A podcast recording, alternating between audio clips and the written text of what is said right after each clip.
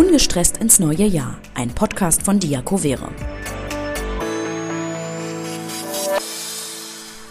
Das Jahr 2022 liegt hinter uns. Das war auch wieder mal ein turbulentes Jahr, immer noch Corona geprägt. Äh, dennoch wollen wir den Blick nach vorne wenden und äh, ja, und haben uns heute zu unserem letzten Podcast in diesem Jahr zusammengefunden. Das Thema soll stressfrei ins neue Jahr lauten.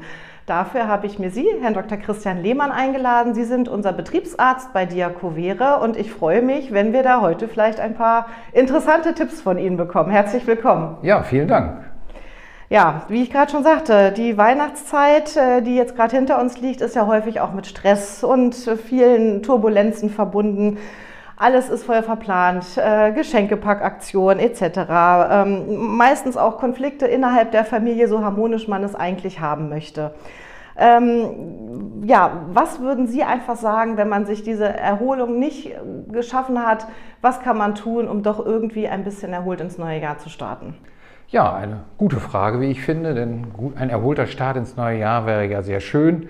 Man muss sicherlich unterscheiden, wie man sich erholt. Es gibt ja so eine Erholungsforschung. Es gibt so drei Typen im Grunde genommen. Menschen, die sich wirklich erholen, so Stichwort in die Hängematte legen und gar nichts machen. Andere Menschen, die die Erholung durch Aktivität nutzen. Und Dritte, die eigentlich nur möchten, dass sie sozusagen ihre Aktivitäten unter Kontrolle haben. Da muss sich jeder selber so ein bisschen so einsortieren, in welche dieser drei Kategorien er am ehesten reinpasst sodass so ein Pauschalrezept ich leider nicht geben kann. Aber das wären so für mich die Anhaltspunkte. So würde ich beraten. Da muss jeder selber mal so in sich hineinhorchen. Die Weihnachtszeit hatte ja auch wieder mal viel mit Schlemmen zu tun. Das äh, liegt ja leider ganz oft auf der Hand. Was würden Sie sagen, was kann ich dem Körper, der jetzt vielleicht sich im wahrsten Sinne ein bisschen überfressen hat anhand der ganzen Schlemmereien, was kann ich dem Körper physisch Gutes tun, äh, um ja ein bisschen wieder Leichtigkeit in alles hineinzubringen? Ich denke, das wissen ja die meisten äh, äh Menschen sowieso. Ein bisschen über die Stränge schlagen zu den Feiertagen ist sicherlich nicht gefährlich. Das ist auch, denke ich, äh, ernährungsmedizinisch durchaus äh, zu unterstützen. Aber man sollte natürlich jetzt wieder auf eine ausgewogenere, kalorienangemessene Ernährung äh, zurückgehen. Sicherlich auch den Alkoholkonsum, der über die Feiertage ja durchaus auch mal etwas höher sein kann, wieder reduzieren. Vielleicht auch mal jetzt wirklich sagen, ich mache mal ein paar Tage bewusst Pause, um sozusagen das ganze System wieder ins Gleichgewicht zu bringen dieses Thema gute Vorsätze, neue Vorsätze, da gehen wir ja gleich noch ein bisschen detaillierter drauf ein. Dennoch, auch wenn das Jahr lang ist, haben viele Menschen Dinge aufgeschoben, offene To-Dos, die sie jetzt noch meinen, kurz vorm Jahreswechsel über die Bühne zu bringen. Ist das denn der richtige Weg, um sich da selbst so ein bisschen Erleichterung zu verschaffen?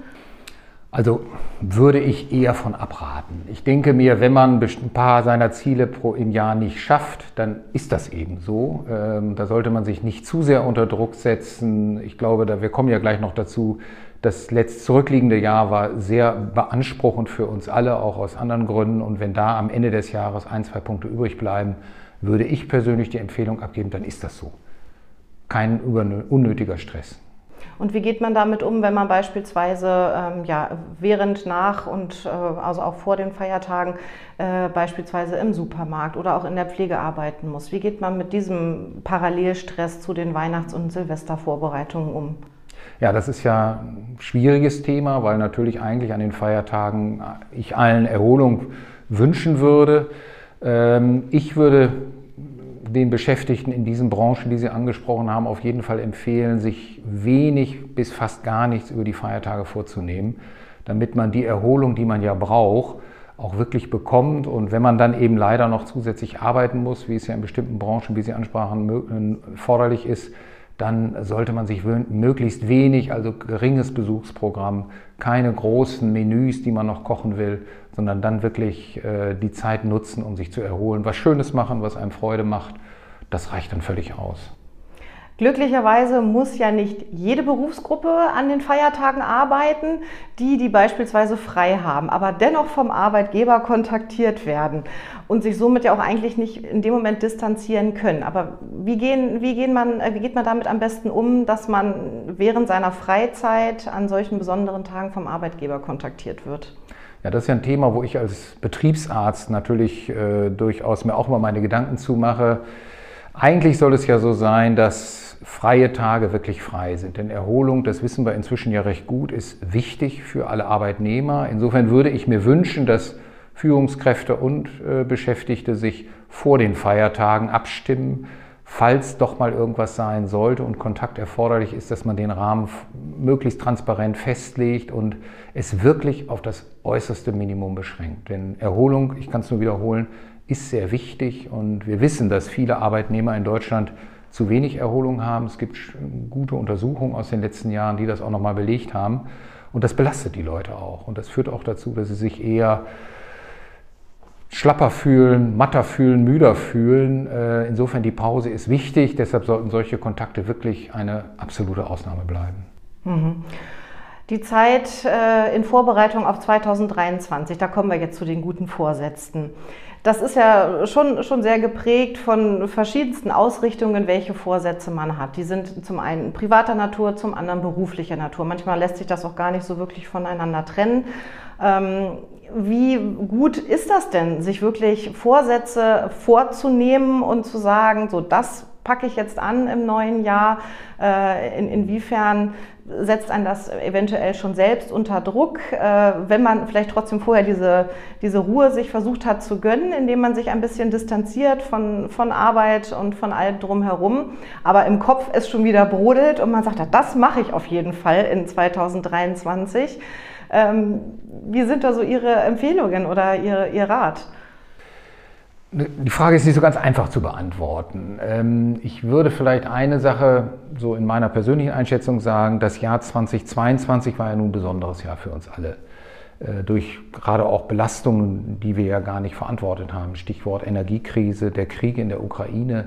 Ich glaube, das sind Belastungen, die uns aber alle sehr stark auch mitgenommen haben. Insofern wäre ich in diesem Jahr oder für das Jahr 2023 würde ich sogar die Parole ausgeben, setzen Sie sich gar keine großen Ziele, sondern wir müssen sehen, dass wir mit den Belastungen, die im Moment sowieso auf uns einwirken, äh, äh, erstmal einigermaßen auskommen. Und wie Sie ja schon ansprachen, das Ziele setzen kann ja durchaus auch eine Belastung sein. Insofern ganz entspannt daran gehen und Wer das unbedingt möchte und sagt, ich muss, möchte mir dieses Jahr dies und die sportliche Ziel setzen, ja, aber ich würde vor dem Hintergrund des zurückliegenden Jahres wirklich sagen, 2023 mal ohne großen Ziele starten. Ich habe mal gegoogelt und es gibt ja immer so schöne Listen, welche äh, Vorsätze ganz oben stehen. Und Sie haben es selber gerade schon gesagt, Stichwort Sport. Also das steht auch immer wieder ganz oben auf der Liste der guten Vorsätze. Jetzt melde ich mich im Verein, im Sportstudio an. Ab kommendem Jahr werde ich aktiver. Ähm, wenn man das ungeachtet der, der anderen Aspekte, die, die Sie gerade ansprachen, trotzdem macht, äh, und leider vielleicht dann doch eine der üblichen Karteileichen droht zu werden. Ähm, was haben Sie da für Empfehlungen so in Richtung niedrigschwelligere kleine Ansätze? Ähm, also um nicht vielleicht gleich wirklich in diese Falle auch so des, des Scheiterns gleich wieder zu tappen, dass man diesen Vorsatz macht, aber doch merkt, eigentlich passt es doch gerade nicht in die Lebensumstände. Ähm, was gibt es da vielleicht für, für kleine Tipps, die man machen kann, um auch so diesen eigenen kleinen Erfolg zu spüren, dass man einen Vorsatz vielleicht geschafft hat umzusetzen? Ja, eine gute Frage, die ich als Betriebsarzt sowieso über das Jahr immer wieder habe, wenn Mitarbeiter bei mir zur Beratung sind und wir feststellen, bisher war so körperliche Aktivität nicht das Schwerpunktthema.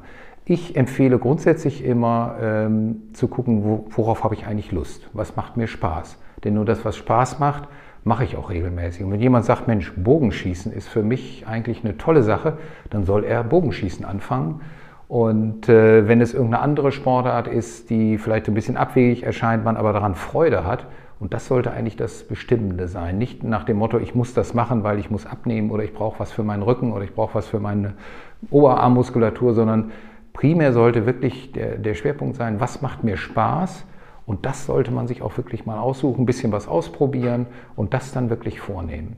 Natürlich ist so ein Vertrag, wenn man sich irgendwo bindet, ist ein gewisser, unterstützt das Ganze etwas, das Vorhaben, das Ziel zu erreichen, aber ich würde trotzdem empfehlen, jeder sollte sich was suchen, wozu er Spaß hat, was Lust, worauf er Lust hat, denn das macht man dann regelmäßig. Da geht man regelmäßig hin und da profitiert man dann auch von. Hm. Gut, wenn dann die Umstände es vielleicht manchmal doch nicht so ermöglichen, das Ganze so umzusetzen, wie man es sich vorgenommen hat, ähm, kann natürlich vielleicht schon schnell dieses Gefühl äh, kommen, hm, Mensch, irgendwie war doch nicht so, wie ich es mir vorgenommen habe, frustriert vielleicht wieder, ähm, weil es dann doch was anderes war als das, was Sie jetzt empfohlen haben, dieses nach innen hineinhören, was tut mir wirklich gut. Was würden Sie denn an, den Menschen ähm, an die Hand geben, äh, damit umzugehen, wenn eben schon eigentlich Anfang des Jahres vielleicht schon die erste kleine Niederlage wiederkommt, weil der Vorsatz nicht geschafft wurde einzuhalten? Man kann die Ziele ja auch noch etwas runternehmen. Also es reicht ja auch, man muss ja nicht gleich im Fitnessstudio dreimal die Woche mit Vertrag starten oder im örtlichen Fußballverein oder Handballverein, sondern es reicht ja auch, wenn man sich vornimmt, mehr zu Fuß zu machen. Nicht immer mit Auto zu benutzen, sondern manches zu Fuß machen. Wenn man bei der Arbeit sich vornimmt, ich nehme nicht mehr den Fahrstuhl, ich steige jetzt Treppen, man kann sich also, wenn man es ein bisschen äh, erweitert, mit Schrittzähler zum Beispiel, also sozusagen niedrigschwelliger und dann auch mit einem natürlich niedrigeren Risiko des Scheiterns, so sollte man durchaus auch in, die, äh, in so ein Thema hineingehen, meiner Meinung nach. Das empfehle ich auch den Beschäftigten. Äh, suchen sich was, wo sie sich bewegen. Empfohlen werden ja 150 Minuten pro Woche moderate Aktivität und das kann ich ja auch erreichen, indem ich manches eben zu Fuß erledige, indem ich mehr Treppen steige oder eben das Fahrrad benutze statt des Autos, dass man so anfängt und sozusagen auf einer niedrigeren Schwelle äh, einsteigt in das Thema und dann auch erfolgreich ist. Ja, das Arbeitsleben hat für viele auch, glaube ich, so einen Aspekt von einer extremen Schnelllebigkeit bekommen. Die technische Weiterentwicklung, Arbeitsverdichtung und aber eben auch dieser Wunsch von manchem Arbeitgeber auf äh, ständige oder nachständige Erreichbarkeit. Ähm, wie kann sich ein Arbeitnehmer da gewisserweise von distanzieren, unabhängig jetzt der Feiertage, sondern äh, wie, wie kann er es schaffen, diesen ja, sogenannten Work-Life-Balance oder eben auch wirklich das Trennen von privatem und beruflichem äh, Alltag äh, ja, so, so zu äh, gestalten, dass er sich auch wohl dabei fühlt und sich nicht ständig unter Druck gesetzt fühlt, ich muss irgendwie immer und überall erreichbar sein. Also die ständige Erreichbarkeit ist in der Tat ein ganz großes Thema in der, in der heutigen Zeit. Stichwort äh, Mail-Accounts, die rund um die Uhr betrachtet werden sollten. Das ist natürlich etwas, äh, was ich als Arbeitsmediziner, wo ich vorwarne, denn ich hatte es ja vorhin schon mal in einem anderen Zusammenhang erwähnt, wir brauchen unsere Erholung. Das ist auch neurophysiologisch nachgewiesen.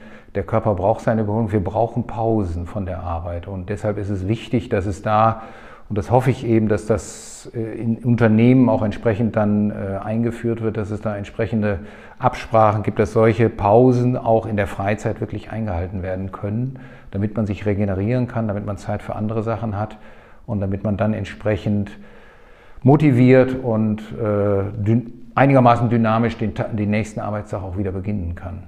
Ja, das gelingt ja nicht immer und ich glaube auch bei manchen Menschen ist es vielleicht sogar auch während der Arbeitszeit und aber auch im, im Privaten manchmal so, so ein Stress, egal welchen Stress man von wo nach wo mitnimmt, der sich dann aber auch doch vielleicht mit Symptomen wie Herzrasen oder so einer chronischen Unruhe ähm, widerspiegelt. Was raten Sie äh, diesen Menschen, ähm, um das vielleicht im beruflichen Alltag oder auch im privaten Alltag irgendwie zu integrieren? Ich sag mal mit gewisser Weise so kleinen Erste-Hilfe-Übungen, ähm, irgendwelchen kleinen Achtsamkeitsübungen, die einem einfach schon helfen, mit gewissen Stressmomenten zurechtzukommen?